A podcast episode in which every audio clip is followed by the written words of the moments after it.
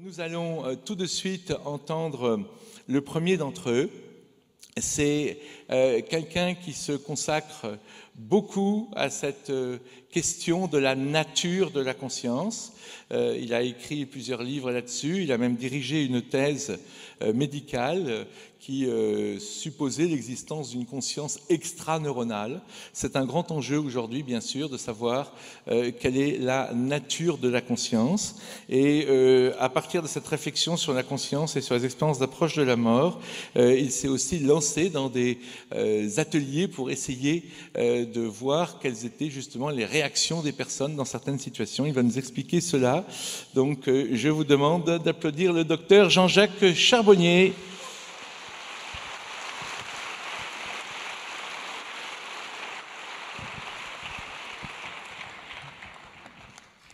Merci mes amis, merci d'être là. Merci aussi euh, Guy Daniel. Guy Daniel, mon éditeur, euh, c'est le dixième livre que je publie, Devenir hyperconscient. Merci Johnston d'avoir organisé cette formidable journée qui fera date, je suis sûr, dans l'histoire de la conscience intuitive extraneuronale, un sujet qui me tient à cœur. Et puis aussi, euh, merci à tous ceux qui ont participé à cet événement. Merci aussi à mes compagnons de route, j'allais les oublier. Euh, Marc Leval, Étienne Dupont, on parcourt euh, les villes de France pour faire ces ateliers, les pays euh, francophones, la Belgique, la Suisse et le Canada, des ateliers qui ont un succès incroyable, qui nous dépassent même, puisqu'il suffit que nous mettons en ligne les euh, places à minuit et à 8 heures, il n'y a plus rien. La dernière fois, c'était le 1er septembre. On a eu cette surprise. À minuit, on a mis en place la billetterie, 720 places, et euh, le matin à 8 heures, il n'y avait plus rien. Donc ça veut dire que ces ateliers, quand même, apportent beaucoup aux gens, et c'est à mieux. Alors je vais vous parler de cette conscience intuitive extraneuronale, et je vais surtout vous parler de l'hyperconscience, comment devenir hyperconscient Eh bien, nous avons tous en nous cette faculté de devenir hyperconscient, à notre insu. Elle se révèle dans certaines circonstances, et notamment dans les expériences de mort provisoire. Dans les expériences de mort provisoire, les gens deviennent hyperconscients. Ils sont capables d'avoir des perceptions médiumniques, capables d'avoir des réminiscences de vie antérieure, capables de télépathie, capable même de guérison, on le verra avec Eben Alexander dans un moment, en ayant fait cette expérience incroyable, une expérience qui nous relie finalement à toutes nos perceptions extrasensorielles, et c'est celle que nous allons voir, mais heureusement, ça n'arrive pas quand, euh, au moment de l'arrêt cardiaque, il y a aussi d'autres situations qui permettent d'avoir euh, ces états d'hyperconscience. Alors, euh, pour la pensée matérialiste, le cerveau sécrète de la conscience, et il serait donc logique de penser que pour être conscient, eh bien, on n'utiliserait qu'une certaine partie de notre cerveau, un certain pourcentage, et que pour être hyper conscient, eh bien, il faudrait un recrutement euh, neuronal beaucoup plus important, et on devrait utiliser davantage de cerveau pour devenir hyper conscient. C'est logique. C'est comme si on dit qu'une voiture euh, doit aller plus vite, et si c'est le moteur qui fait bien rouler la voiture, eh bien, euh, pour que la voiture aille plus vite, il faut que le moteur dégage davantage d'énergie. Et lorsque on s'aperçoit que finalement la voiture va plus vite lorsque le moteur est éteint ou au ralenti, eh bien là, patatrac, ce n'est plus le moteur qui fait marcher la voiture. Et c'est un petit peu ce qui se passe lors de ces expériences d'arrêt cardiaque, puisque on sait maintenant, et c'est pas depuis hier, c'est plutôt depuis avant-hier, depuis mars 2001, les travaux de De Vries et Becker ont montré que dans les 15 secondes qui suivaient l'arrêt cardiaque, on avait un électroencéphalogramme plat. Avec un électroencéphalogramme plat, il est impossible de voir, d'entendre, de comprendre, de mémoriser tout ce qui se passe autour de vous. Et pourtant, c'est ce qui se passe lors de ces arrêts cardiaques. 15 secondes. Vous vous rendez compte un petit peu C'est extrêmement court, 15 secondes. Dans les conditions optimales de surveillance de nos activités euh, cardiaques, c'est-à-dire dans les unités de soins intensifs, de réanimation, eh ben, déjà ces 15 secondes sont dépassées, le temps que l'infirmière entende l'alarme sonner, qu'elle se précipite au chevet du patient pour prodiguer les premiers soins, massage cardiaque, injection d'adrénaline, fasse repartir le cœur, ben, les 15 secondes sont passées depuis longtemps, évidemment. Et que dire des arrêts cardiaques qui sont récupérés sur la voie publique ou à domicile Là, euh, ce ne sont plus des secondes, ce sont des minutes. Donc on peut dire aujourd'hui, et c'est la première fois dans l'histoire de l'humanité que ça se produit, que l'on peut revenir d'une mort clinique c'est une notion qui a du mal à passer. Vous voyez, euh, mars 2001, quand même, ça fait euh, plus de 18 ans maintenant qu'on sait ça, et pourtant euh, l'information a du mal à passer, et vous trouverez encore des médecins qui vous diront personne n'est revenu de la mort pour nous raconter ce qui s'est passé. Ben oui, grâce au progrès de la réanimation, on peut revenir de la mort, et d'ailleurs il y a un terme nouveau qui est utilisé par les anesthésistes réanimateurs, le terme de ressuscitation, pas le terme de résurrection, mais le terme de ressuscitation, définition, retour à la vie après des manœuvres de réanimation. Si on dit retour à la vie, ça veut bien dire implicitement qu'on conçoit qu'on l'ait perdu à un moment donné. Alors qu'est-ce qu'on fait devant ce constat? Devant toutes ces personnes qui, au cours des arrêts cardiaques, sont devenues hyper conscients. Comment expliquer les choses? Faut-il balayer d'un revers de main tous ces témoignages? Il y en a des millions, il y aurait 60 millions de témoignages potentiels. Il y aura de plus en plus de gens réanimés, de plus en plus de gens qui vont raconter ces expériences. Il faut bien changer de paradigme et concevoir que ce n'est pas le cerveau dans ces situations qui donne les informations. C'est ce que j'ai proposé dans cette thèse de doctorat en médecine que j'ai dirigée, la thèse de François Lallier, qui a été présentée à la faculté de Reims le 14 décembre 2015. Et euh, François Lallier a étudié pendant trois ans 118 cas d'arrêt cardiaque. Il en a retrouvé 18 qui avaient fait cette expérience. Et ce qui est intéressant, c'est que dans cette thèse, dans la discussion de cette thèse, qui a reçu mention très honorable et félicitations du jury, on a pu proposer cette CAC et cette CIE, la conscience analytique cérébrale et la conscience intuitive extraneuronale, celle qui est totalement dissociée de la matière. Et à ma connaissance, c'était la première fois que dans une thèse de doctorat en médecine, on faisait cette proposition d'une conscience délocalisée, une conscience extra-neuronale. Alors, la conscience analytique cérébrale, selon ma proposition, c'est finalement la conscience telle qu'on la conçoit euh, dans le monde matérialiste. Ce sont des réseaux de neurones, des circulations biochimiques et électriques entre les neurones qui nous donnent des informations sensorielles reliés à nos cinq sens, l'audition, la vue, euh, l'olfaction, le goût et le toucher, ces informations vont être triées par la CAC pour nous donner la perception d'être nous-mêmes en nous repérant dans le temps et dans l'espace.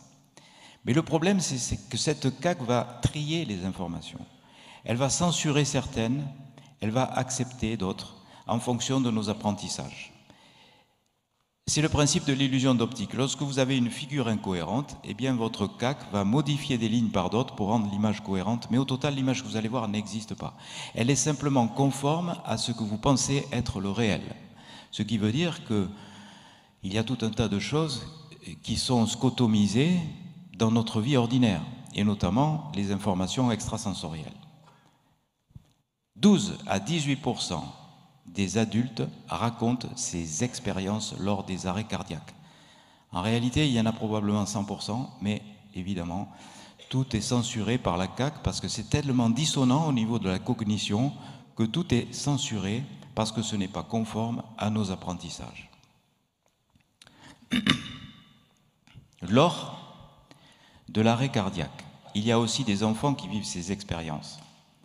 Ces expériences chez les enfants ne sont pas censurées par la CAC parce qu'elles ne sont pas encore dissonantes. Les apprentissages de nos sociétés matérialistes réductionnistes évacuent toutes ces informations. Les contacts médiumniques, la sortie de corps, la vision à distance. Tout ça est éliminé par euh, l'éducation au fur et à mesure que l'on avance en âge. Et c'est pour ça que nous avons ce chiffre. D'après l'étude de Melvin Morse, qui s'est intéressé aux expériences chez les enfants, 65% des enfants vivraient ces expériences et les raconteraient. À leur manière, avec leurs mots bien sûr, mais ils les racontent. Donc euh, les enfants ont cette facilité d'être connectés à la conscience intuitive extraneuronale parce que la CAC ne va pas censurer les informations. D'ailleurs, jusqu'à l'âge de 7-8 ans, les enfants ont des réminiscences de vie antérieure, ont des perceptions médiumniques, jouent avec des amis invisibles, et puis après tout ça, évidemment, est évacué par euh, la pensée matérialiste réductionniste qui envahit euh, euh, notre éducation occidentale. Ça commence en famille, puis ensuite à l'école, et puis ensuite au lycée, et puis à l'université. Si vous faites médecine, alors là, je vous, vous explique pas, parce qu'en médecine, on nous apprend à longueur d'année que nous sommes des sortes de robots biologiques animés par des pensées biochimiques. Donc tout ça, évidemment, est évacué parce que ce n'est pas conforme à nos apprentissages. Vous voyez cette CAC qui s'allume et cette CIE qui s'éteint Chaque fois que la CAC va s'allumer, la CIE va s'éteindre. Et la CIE, c'est quoi? Ben, C'est celle qui nous rend hyper conscients. C'est celle qui s'allume lorsque le cerveau ralentit son activité et même s'annule, comme dans l'expérience de mort provisoire. Ce sont des vécus subjectifs. Vous savez, tout est au conditionnel. Moi, je dis, ce sont des vécus subjectifs. Mais enfin, ce sont des vécus subjectifs qui font du bien aux gens. Lorsqu'ils traversent ces expériences, ces personnes sont sûres de ne pas avoir rêvé. Ils sont sûrs d'avoir vécu quelque chose de réel. Ils sont sûrs d'avoir contacté des défunts.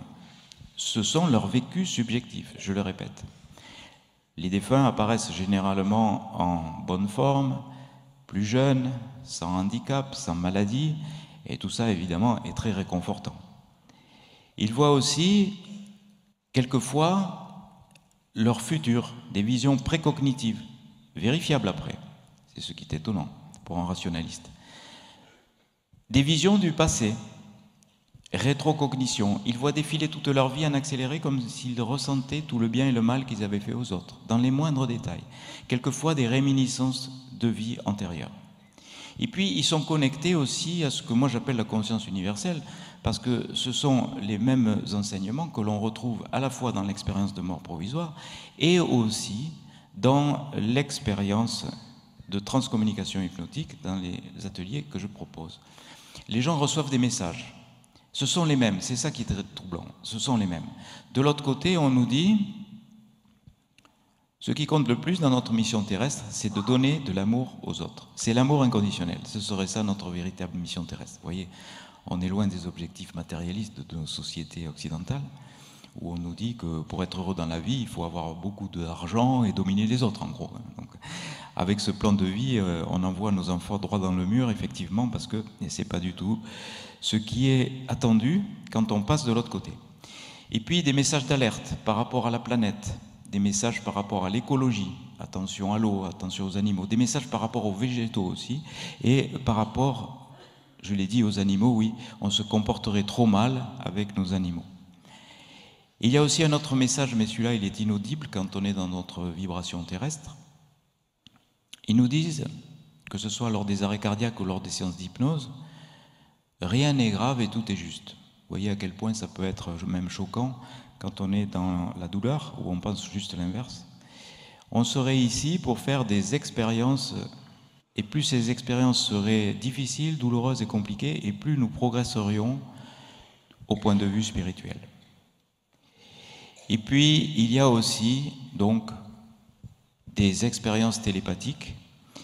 Les gens qui sont en arrêt cardiaque devinent les pensées des réanimateurs, devinent les pensées du chirurgien qui les opère ou devine les pensées d'une personne qui se fait du souci dans une salle d'attente. Il y a aussi des visions précognitives, mais il y a aussi des visions à distance, ce qu'on appelle le remote viewing. Il semblerait qu'il suffise de penser à une personne quand on est en arrêt cardiaque pour hop, immédiatement se trouver à ses côtés, quel que soit l'éloignement géographique. Et lorsqu'on vérifie leur perception, on s'aperçoit que ces perceptions sont exactes. Alors là, il faut bien trouver une explication. Hein. Vous voyez que l'explication du cerveau sécréteur de conscience ne fonctionne plus dans ce cas de figure. Ça rejoint un petit peu la conception de non-localité la physique quantique ou de l'intrication. Vous savez, c'est deux photons euh, qui circulent, deux photons jumeaux, on modifie la trajectoire de l'un, hop, la trajectoire de l'autre est modifiée instantanément. Et comme ce sont des photons, euh, l'information ne peut pas aller plus vite que 300 000 km par seconde, donc ça veut dire que l'information ne circule pas. Ça veut dire qu'elle est partout. Elle serait partout en fait. Cette information et notre conscience intuitive extraneuronale pourrait la capter. Il y a aussi dans ces vécus subjectifs de ces personnes en arrêt cardiaque ou sous hypnose des contacts avec d'autres mondes, des mondes extraterrestres. Ça c'est assez euh, surprenant aussi. Euh, euh, ces récits qui sont donnés là-dessus. Il y a aussi les guérisons, et ça c'est le sujet de ce colloque un petit peu, la conscience et la guérison. C'est pour ça qu'on va peut-être un, petit peu plus insister là-dessus. Euh, le docteur Eben Alexander est un de ces exemples les plus frappants. D'ailleurs, Raymond Maudit, qui est le père des NDE, a dit que L'expérience d'Eben Alexander était celle qu'il avait le plus troublée, c'était la plus probante dans euh, tout ce qu'il avait eu à étudier sur ce sujet, c'est dire quand même l'importance de son témoignage. Eben Alexander, victime d'une méningoacéphalite à Escherichia coli, 2% de survie seulement avec des séquelles, il s'en sort sans séquelles et complètement guéri. Il vous expliquera ça tout à fait mieux que moi dans quelques minutes. Il y a aussi ce cas d'Anita Morjani. Anita Morjani, euh, qui souffre d'un Hodgkin grade 3. Elle a des gros ganglions au niveau euh, du médiastin, de la grosseur d'un citron. Elle fait cette incursion dans l'au-delà, ou cette expérience de mort euh, imminente, et elle revient totalement guérie. Alors, est-il euh, nécessaire de faire un arrêt cardiaque pour en arriver à ces états d'hyperconscience? Heureusement que non. Dès que la CAC marche, la CIE s'éteint. Il y a un tas de niveaux de conscience qui ralentissent la CAC. On pense en particulier au moment de la prière. Mario Beauregard a montré que des carmélites en prière ralentissaient leur électroencéphalogramme, avaient des euh, vibrations euh, qui étaient très très faibles, parfois 4 Hz à peine, alors que là, euh, vous m'écoutez tous, on est à peu près à 21 Hz. Donc c'est quand même signifiant, ça veut dire qu'en état de prière, on est capable de nous relier à cette conscience intuitive extraneuronale en abaissant l'activité cérébrale. Puisque c'est ce colloque sur la guérison, je vais vous parler de mon expérience personnelle. À, Lourdes, j'ai eu une expérience personnelle. À l'âge de 9 ans, j'avais une fracture de l'épaule très grave.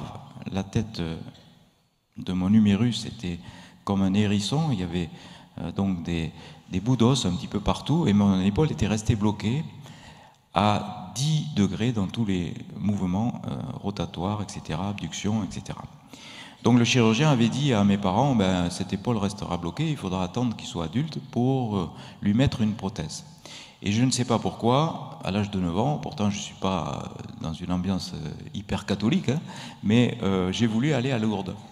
Lourdes, c'est un lieu de pèlerinage où est apparu Marie il y a un petit peu plus de 150 ans. Et il y a des guérisons inexpliquées. Patrick Tellier vous en parlera cet après-midi mieux que moi, puisqu'il a dirigé donc euh, euh, toute euh, cette authentification qui se fait autour de ces guérisons inexpliquées en tant que médecin. Et nous sommes partis à Lourdes avec mes parents. ils ont accepté ma demande. Ma grand-mère, qui était catho, pas intégriste, mais presque, très catholique, je le suis. Mon petit-fils veut aller à Lourdes. Et nous voilà arrivés à Lourdes.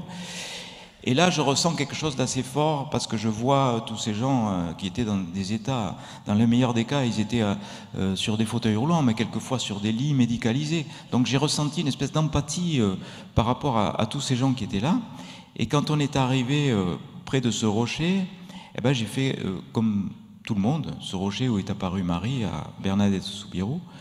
J'ai prié mais j'ai pas prié pour mon épaule, ça me semblait tellement dérisoire. J'ai prié pour tous ces gens qui étaient là et je voulais que tous ces gens guérissent. C'était vraiment une prière énorme. Et j'ai ressenti comme un frisson à ce moment-là. On est rentré chez moi, donc c'était une longue route.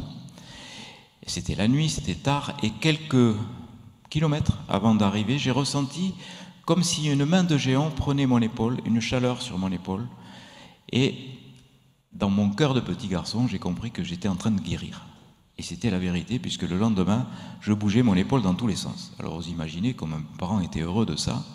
Ma grand-mère, alors, ils ont téléphoné, mais n'en parlons pas, vous imaginez dans quel état elle était.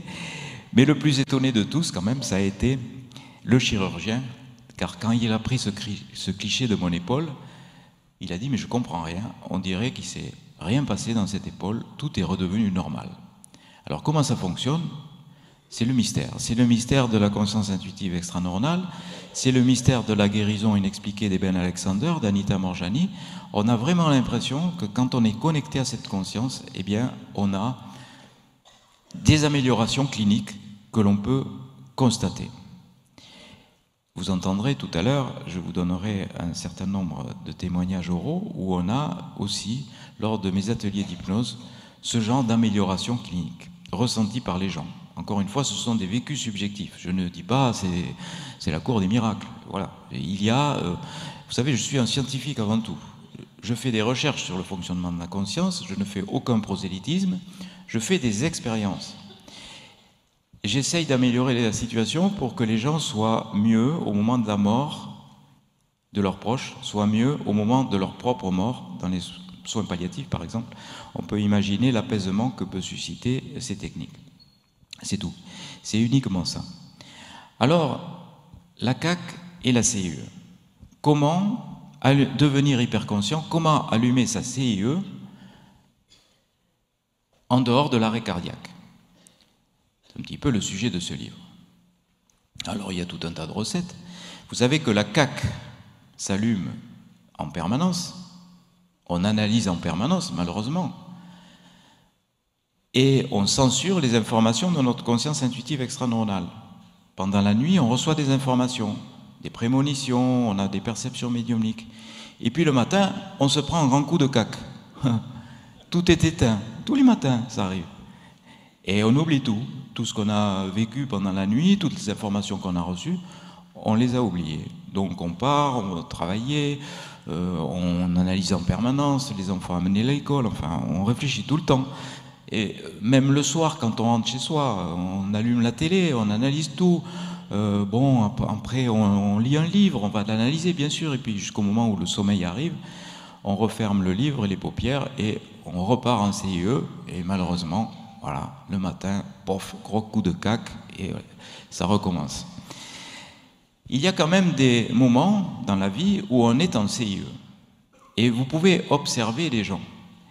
Si vous voyez une personne qui est immobile, qui, a les yeux ouverts et le regard fixe, qui est comme ça, elle est comme ça. Et tout de suite, elle est interrompue.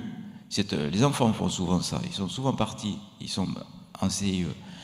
À quoi tu penses? Tu es encore dans la lune? Mais non, maman, je pense à rien. Mais c'est vrai, il a raison, il pense à rien. Il est en mode réception. En CIE, il pense à rien. C'est même des sujets de dispute dans un couple. À quoi tu penses encore, ma chérie? Euh, À rien. Ah, c'est ça, tu veux pas me le dire, ouais, tu penses à rien. Mais foutez-leur la paix aux gens qui sont en CIE.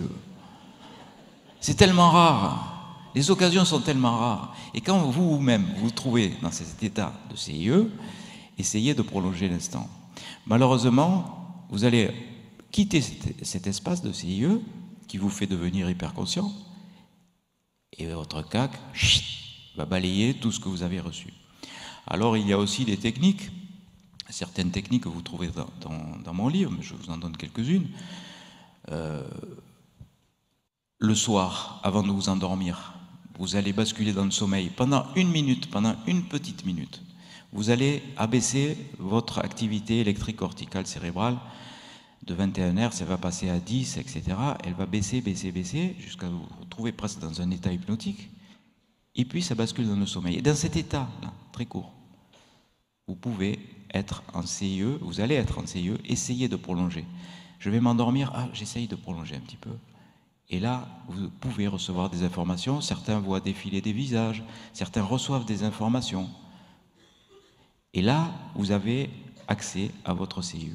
Vous pouvez aussi vous mettre en CIE dans une ambiance particulière, si vous êtes dans le calme, si vous regardez un, paysage, un joli paysage, si euh, vous êtes devant un mouvement répétitif, ça peut être par exemple des branches qui sont secouées par le vent avec un feuillage, ça peut être euh, des vagues comme ça qui, viennent et, vous êtes au bord et vous voyez ce mouvement perpétuel là et ça, ça vous emporte en CIE. Tout à l'heure, là, on pouvait s'emporter en CIE en écoutant euh, cette musique. Là, j'étais presque en CIE à un moment donné, s'il n'y avait pas le trac de passer devant vous. Mais euh, c'est vrai qu'il y a des circonstances qui favorisent cette connexion à la CIE. Vous pouvez aussi vous mettre devant une flamme de bougie.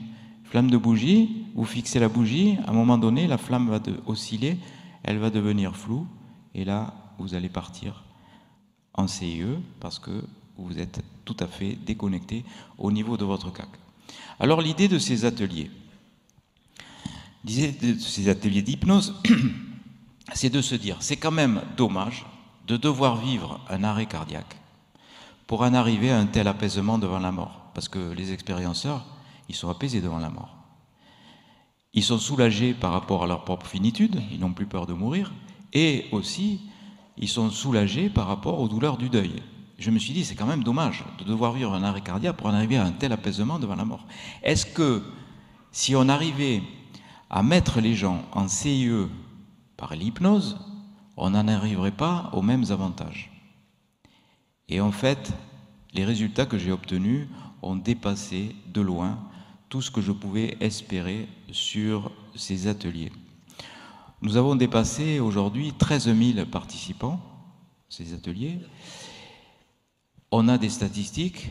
Je vous avais présenté lors du dernier colloque euh, des, diagrammes, des figures, des histogrammes euh, statistiques montrant que c'est une technique quand même qui valait la peine d'être explorée.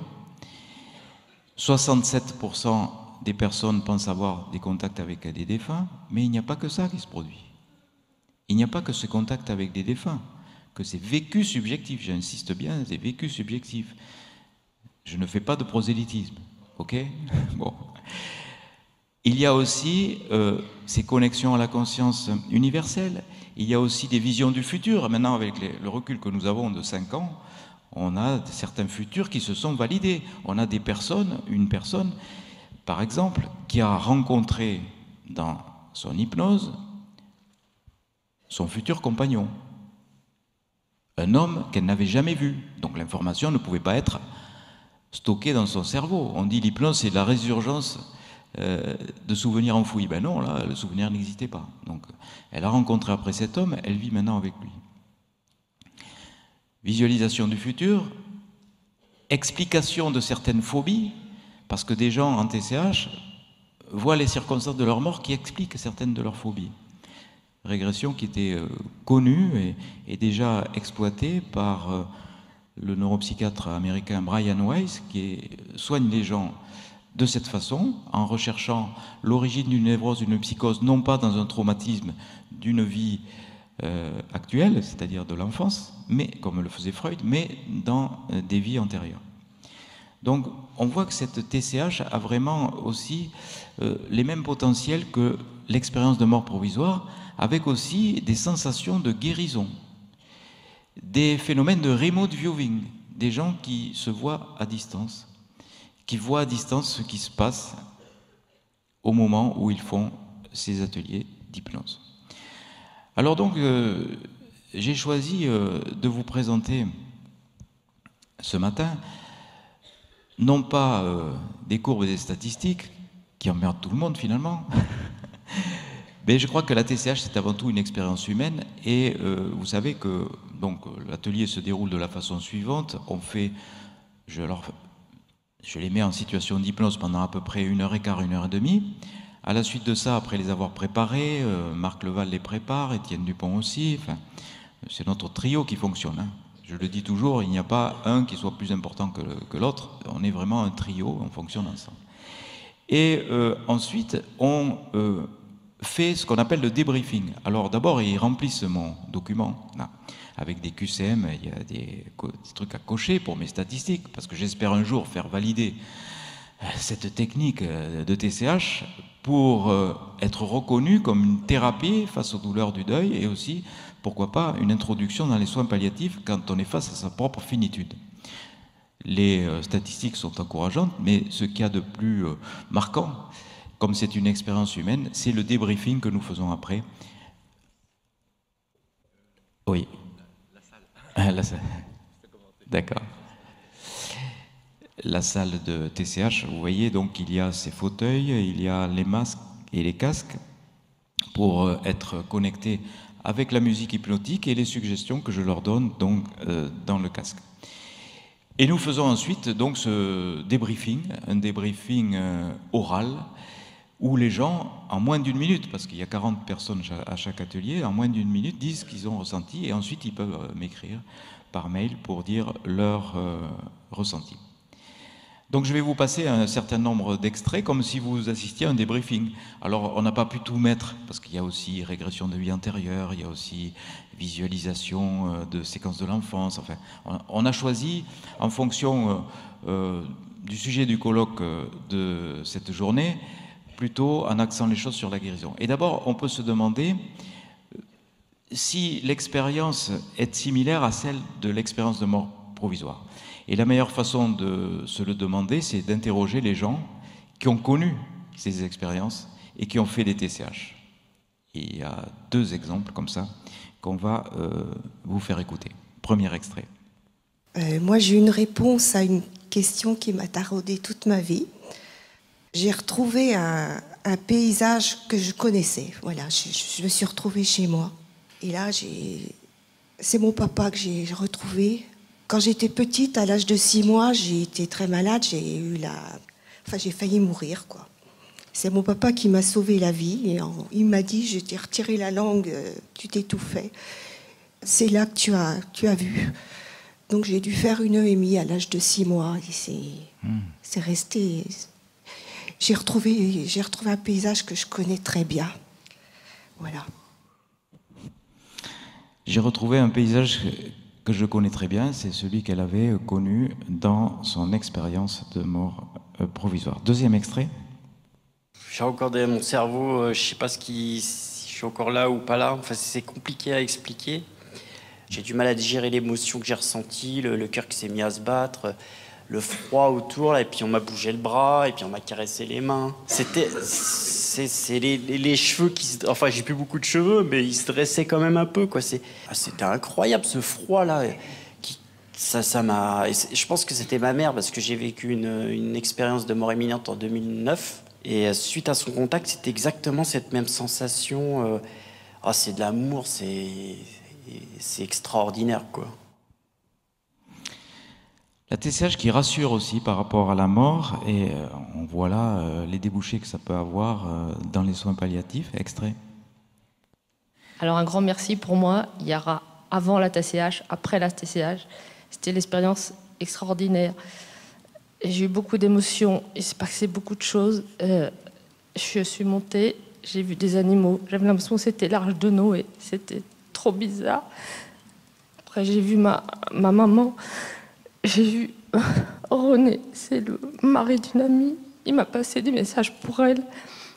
Et j'ai eu plein, plein de choses. C'était très, très fort.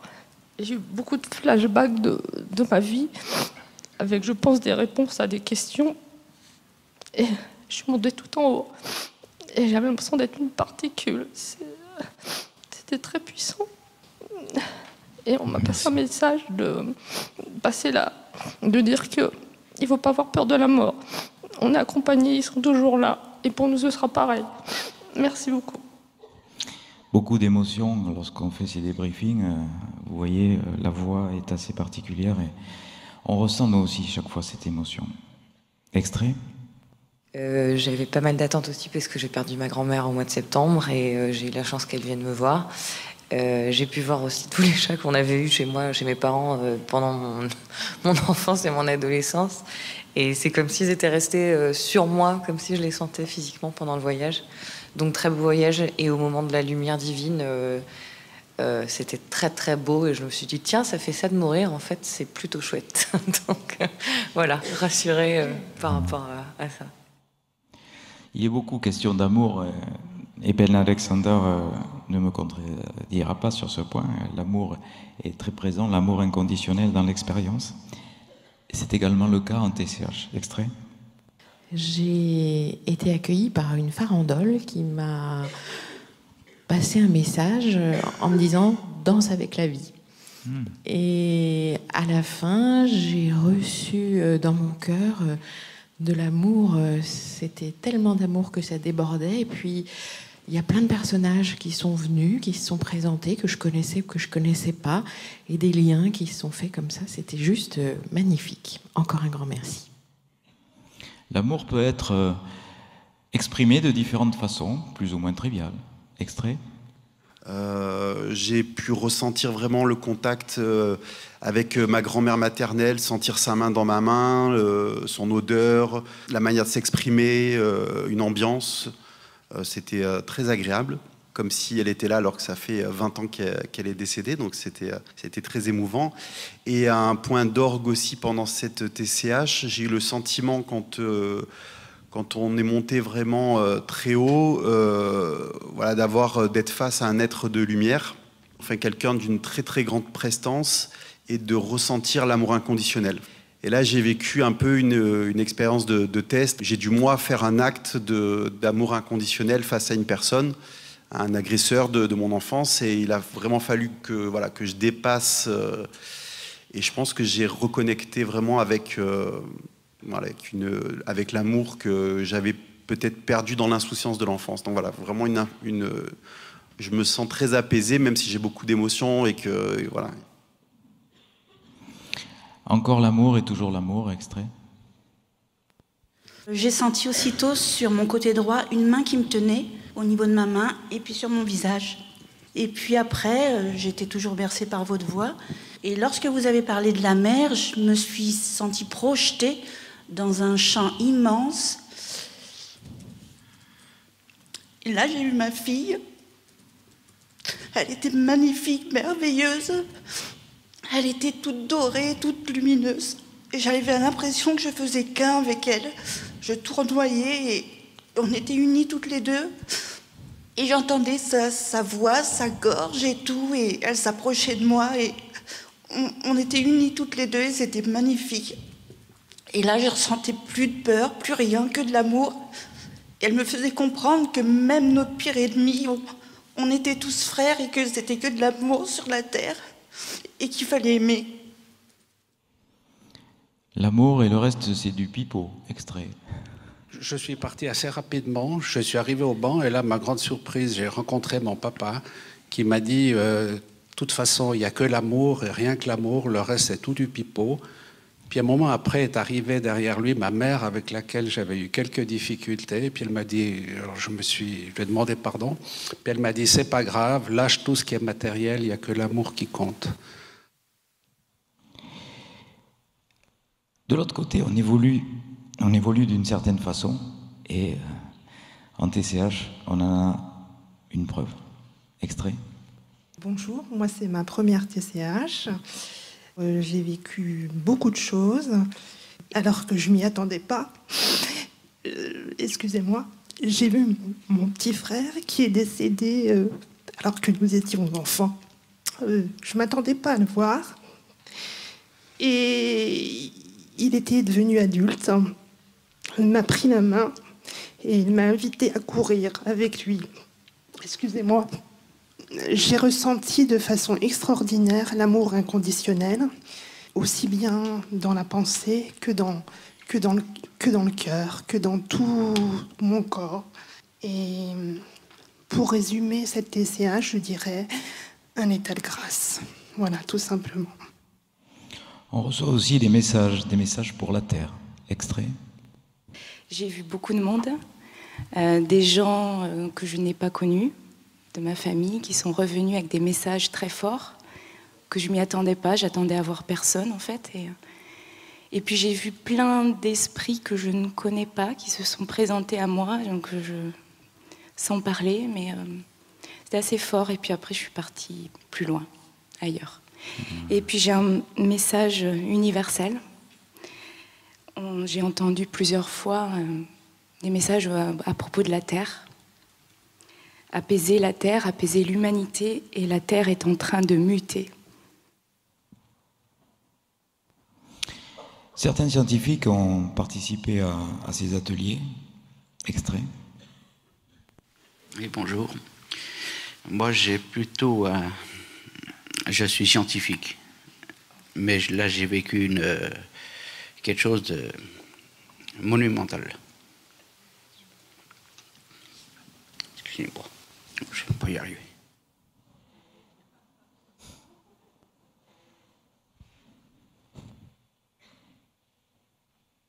Il y arrive finalement. Des médecins également, extrait. C'est ma deuxième TCH. Et là, je me suis laissée beaucoup plus porter que la première. De toute manière, j'avais en tête euh, de dire je suis médecin et il va voir que même si on est médecin, on peut lâcher son mental. Et du coup, j'ai vraiment bien, j'ai vraiment volé. Mais il faut savoir que dès le début, qu'on a commencé à plonger, j'ai eu une phrase, enfin j'ai entendu une phrase tu travailles trop. Et puis j'ai vu euh, par rapport à quelqu'un qui est décédé que je voulais une réponse la dernière TCH. Là, je l'ai eu, je voulais savoir s'il allait bien, comme il s'était suicidé, et j'ai vu son sourire. Et euh, donc euh, voilà, ça m'a, rassurée. À un moment donné, j'ai senti qu'on me faisait un soin, qu'on me ballottait, que bah oui, comme je travaille trop, on était en train de me, faire du bien. À un moment donné, je sentais un truc au niveau du cœur. Je me suis dit, qu'est-ce qu'ils me font là? Il y a un truc. Après, j'ai fait le lien avec le symposium de Toulouse où Thierry Janssen parlait de l'ouverture du cœur et je me disais, oula, il n'est pas facile à ouvrir celui-là. Ben là, ils y sont allés à la perceuse. Et après, quand j'ai été au moment du truc divin, j'ai eu le message, et ben maintenant, la dernière fois c'était tu sais, là c'était vois, maintenant vois. Et là j'ai eu une grande lumière, un grand truc qui est rentré dans, dans le cœur. Un autre médecin, extrait? Euh, Ce serait trop long que je décrive tout ce que j'ai ressenti. Euh, je le ferai par mail. Euh, la chose la plus importante est peut-être le message d'urgence que de faire passer l'amour en priorité dans notre vie. C'est ce qui s'est mis en place pour moi dans les deux années qui ont suivi la précédente expérience à Paris. Et je peux dire quand on écoute leur message, tout se met en place très très vite et avec une précision d'une horloge suisse, je dirais. Donc j'expliquerai tout ce qui s'est mis en place. Voilà. Merci infiniment. Je suis médecin, je suis ah. médecin et je fais un chemin dans ce sens-là. Euh, en travaillant maintenant euh, ouvertement avec des médiums, hein, euh, ce que je ne faisais pas avant, et des mm, personnes qui travaillent sur le spirituel. On dit souvent qu'il y a l'avant, le pendant et l'après TCH. Voilà un exemple d'après TCH. Extrait. Alors moi, c'est pas évident parce que c'est ma deuxième, donc je compare et voilà on m'a limite forcé à venir la première fois. et donc j'étais vraiment partie sceptique et j'ai vraiment vécu ça au départ comme un, jeu. Ceux qui pensent qu'ils n'ont pas eu le contact, je, veux juste dire que c'est très lourd à gérer euh, le soir, le premier soir, et qu'il y a des choses effectivement qui se déclenchent. Et j'avais reçu un message de mon mari euh, le lendemain. Ça a été le début, par contre, de beaucoup de choses. C'était voilà. Et enfin, je voulais vraiment vous remercier parce qu'il a, y a quand même un soutien derrière euh, tout ça. Et voilà. Après TCH encore, extrait. C'est ma deuxième TCH. J'avais fait la première à Pau. Bayonne. À Bayonne, excusez-moi. euh, il s'était pas trop rien passé, mais alors après, euh, je peux vous dire que qu'il s'en est passé des choses. Hein. Euh, ici, là, aujourd'hui, c'était, beau parce que j'ai perdu ma mère en juin 2017 d'un cancer des ovaires. Euh, et elle a été longtemps en soins palliatifs et j'ai passé une semaine, nuit et jour avec elle. La dernière fois que je l'ai tenue dans mes bras, euh, c'était épouvantable. Elle est morte trois jours après. Eh bien, aujourd'hui, j'ai eu la grande chance de l'avoir dans mes bras. C'était très très doux. Il y avait aussi mon collègue Elliot qui était là. On était tous les trois et on s'est tenus, on s'est mélangés. Euh, vraiment, c'était très très doux. Merci beaucoup. Après TCH, encore extrait. Bon, moi j'ai beaucoup voyagé et j'ai rencontré peu de défunts par rapport à la dernière fois. Donc la dernière fois c'était vendredi. Je suis venue vendredi ah soir. Et vendredi soir, j'ai rencontré euh, ma grand-mère paternelle qui me faisait part euh, de sa tristesse, euh, qui trouvait que la famille n'était pas assez en lien, la famille qui reste. Et samedi matin, à 9h30, mon téléphone sonnait et c'était ma tante, donc sa fille aînée, qui m'appelait. Ça faisait 10 ans qu'elle n'avait pas pris de nouvelles. voilà, donc je voulais le partager parce que dans les Ah, super. synchronicités. Et merci beaucoup pour euh, tout ce que vous faites et toutes ces consciences que vous apaisez, en tout cas la mienne. On a aussi des visions du futur. Extrait. Pour ma part, euh, ça a été un magnifique voyage. Alors j'attendais beaucoup, beaucoup de choses de, cette, journée, oui. Je viens de perdre ma petite sœur, enfin au mois d'août. C'est très, très, très, très difficile. J'ai beaucoup de difficultés. Et là, euh, je l'ai vue à nouveau sur, sur son lit quand elle est partie. Et elle m'a dit euh, Tu sais bien que c'est pas moi, là. C'est juste une enveloppe. Moi, je suis déjà partie et, je vais bien. Donc euh, voilà, je m'accroche à ça. Sinon, j'ai eu la chance de voir mon papa qui m'a dit euh, Je t'aime très, très, très fort. Mais c'est vrai que je, suis venue pour rencontrer ma sœur parce que j'ai beaucoup de difficultés quoi, à, la, laisser partir et elle me manque. Voilà, sinon un petit peu plus loin, j'ai eu la chance que quelqu'un m'a dit euh, Tu vas bientôt être grand-mère. Ah. Alors je suis contente, très contente.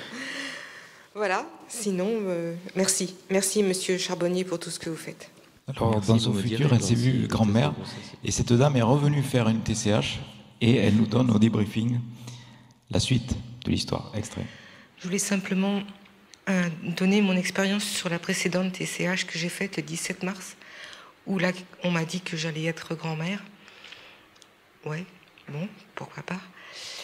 J'ai des jumelles de 31 ans et euh, j'ai appris quelques jours plus tard qu'elles étaient enceintes toutes les deux au même moment, une du 16 mars et l'autre extraordinaire du 17 mars, le jour où on m'a dit que j'allais être grand-mère. Alors, on peut me dire ce qu'on veut, mais ça, si c'est pas un don du ciel, le gynéco qui s'occupe de l'une de mes jumelles, parce que ce ne sont pas les mêmes, les mêmes, les mêmes personnes, a dit mais c'est juste incroyable tout au long de ma carrière. Bon, c'est un monsieur qui a 60 ans passé. Je n'ai jamais vu ça. C'est un vrai don du ciel. Il n'est pas du tout dans la même religion que nous, il est dans une autre, peu importe. Enfin, que moi, peu importe. Et il a dit c'est vraiment un don du ciel. Donc voilà, je voulais partager avec vous ce- cette chose qui, encore aujourd'hui, reste pour moi, je sais pas les mots, c'est ouf, waouh. Voilà. On reçoit des soins. Dans cette dernière partie, je vais vous proposer les soins euh, qui sont reçus en TCH. Extrait. J'ai eu beaucoup d'émotions en fait. Euh, j'ai les larmes qui sont montées euh, quasiment tout du long. J'ai eu très froid aussi. Et euh, j'ai pu poser ma tête sur, euh, sur l'épaule de mon papa. Euh, J'avais l'impression d'être seule et en même temps, euh, en même temps de recevoir plein de plein d'amour en fait. C'est paradoxal. Euh, euh, C'était très fort et j'ai l'impression de ressentir encore quoi, les palpitations, les voilà, beaucoup de et, un soin aussi, la lumière, la lumière blanche, comme un bain de, comme un bain de, de soin, de soin en fait. Voilà, beaucoup de beaucoup d'émotions. Guérison lors des TCH. Extrait. Euh, ben, moi, j'étais très content de. je suis très content de ma journée. Euh, J'ai l'impression d'avoir euh, d'avoir eu une, une guérison totale. Voilà. C'est comme si ça avait été la synthèse de tout ce que j'avais pu expérimenter pendant 25 25 ans. Extrait. j'ai eu comme un, comment je dire, un vent de, sable, une énergie, une boule d'énergie euh, qui est arrivée dans, ma pensée qui, m'a dit ne t'en fais pas Evelyne, ne t'en fais pas François, ne t'en fais pas Yann. Euh, je vous aime, je vous aime, je vous aime. Et puis tout d'un coup, moi j'ai j'ai eu un orgasme, enfin je, je décris comme ça, un orgasme d'émotion qui est sorti de ma tête. Donc je me suis laissée aller à pleurer. Et hum, comment je vais dire, euh, j'étais émerveillée, quoi. Émerveillée, j'avais jamais ressenti ça et je me suis dit, c'est vraiment génial. Et puis après, bon, bah, j'ai continué à suivre votre description. Et puis j'avais une douleur de, de cervicale là, qui, qui, avait qui était là présente depuis quelques jours. Et là, bah, vous voyez, j'ai plus rien. Donc je suis aussi ah. super contente. Encore guérison, TCH, extrait. Je suis arrivé, j'avais mal de tête. Je n'ai plus mal à la tête. Et je ne me souviens plus du tout de ce qui s'est passé. Guérison et TCH, extrait. C'est ma deuxième TCH et euh, ça n'a absolument rien à voir avec ce que j'ai vécu la dernière fois. Rapidement, j'avais vécu euh, une sorte de, nettoyage ou de quelque chose comme ça. J'avais eu les mains qui avaient brûlé euh, fortement. Et je me suis souvenu il y a deux ou trois jours d'un fait qui était juste fondamental. C'est que lors de la dernière TCH, en fait, j'avais une angine carabiné, ça m'a stressé parce que c'était ma première TCH et je me suis dit je vais pas pouvoir faire une TCH avec une douleur pareille. Donc j'ai pris du citron, des médicaments et tout. Et le, jour de la TCH, c'était un dimanche. Euh, juste avant de partir, je regarde ma gorge avec une, lampe de poche et ma gorge c'était Tchernobyl. Et après la TCH et après cette expérience de main, euh, j'avais plus de douleur à la gorge. Et quand je suis rentré chez moi, j'ai pris une lampe, j'ai regardé ma gorge et il n'y avait plus rien. Ceci dit, c'est peut-être aussi les médicaments. Hein. Il faut être objectif. Encore euh, extrait de guérison et TCH, le dernier.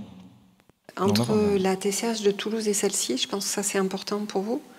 Euh, euh, j'ai la maladie de Lyme et Et donc j'avais des douleurs fibromyalgiques tout le temps, plus ou moins. Et depuis Toulouse, il n'y a plus rien. Et enfin, le dernier, guérison, oubliez les croyances et on arrête. À un certain moment, il y avait, comme je ne sais pas, un guide qui, qui, qui m'amenait à un lieu de guérison euh, où tout était possible, rien n'était figé et il y avait seulement du mouvement.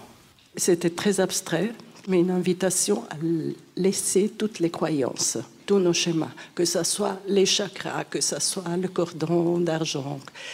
C'est comme si la guérison peut intervenir quand on, quand on lâchera toutes nos croyances, que ce soit par rapport au corps, par rapport à notre fonctionnement, au fonctionnement de l'univers. Voilà. Évidemment, nous avons euh, des heures et des heures d'enregistrement, puisqu'on enregistre tous les débriefings. Vous voyez le panel euh, et l'autoroute de connaissances que nous ouvre cette TCH. Il y a un message à retenir aussi, beaucoup. J'espère qu'au moins vous retiendrez ça. Si vous voyez quelqu'un qui a les yeux fixes et le regard fixe, immobile, foutez-lui la paix.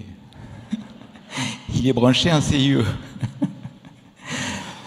Je voulais aussi euh, vous signaler que demain, il y aura le film de Pierre Bernarias, euh, Thanatos, en avant-première. Deux avant-premières, c'est déjà complet, mais ce film va circuler à partir du 30 octobre dans toutes les villes de France et j'espère que euh, vous regarderez ce film parce qu'il donne une belle ouverture sur les états de conscience modifiés, la conscience intuitive extraneuronale, la transcommunication hypnotique, la conscience analytique cérébrale et les expériences de mort provisoire. Je vous remercie beaucoup.